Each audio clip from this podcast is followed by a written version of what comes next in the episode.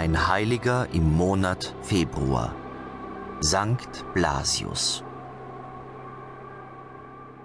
Bei so manchem Nichtkatholiken, der zufällig einer heiligen Messe beiwohnt, wird der sogenannte Blasius-Segen, den der Priester den knienden Gläubigen unter Zuhilfenahme zweier gekreuzter Kerzen spendet, Verwunderung auslösen.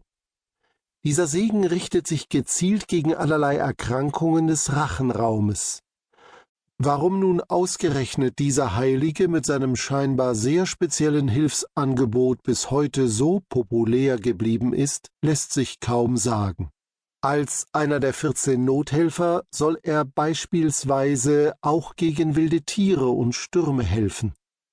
Jedenfalls hat er allen Anfechtungen eines wankelmütigen Zeitgeistes widerstanden und so wird Jahr für Jahr am 3. Februar sein Fest begangen und seine Hilfe in Anspruch genommen. Skeptiker, Spötter und Atheisten wenden sich dagegen ausschließlich an den HNO-Arzt.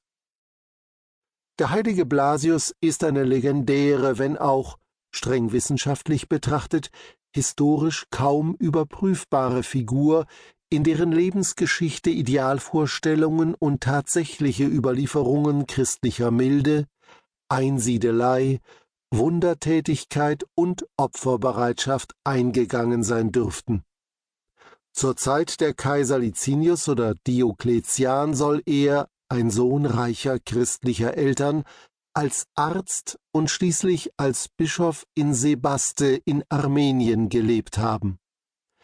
Während einer Christenverfolgung um das Ende des dritten Jahrhunderts wurde er von seiner Gemeinde zur Flucht gedrängt, da er vielen Menschen, egal ob arm oder reich, selbstlos beigestanden hatte.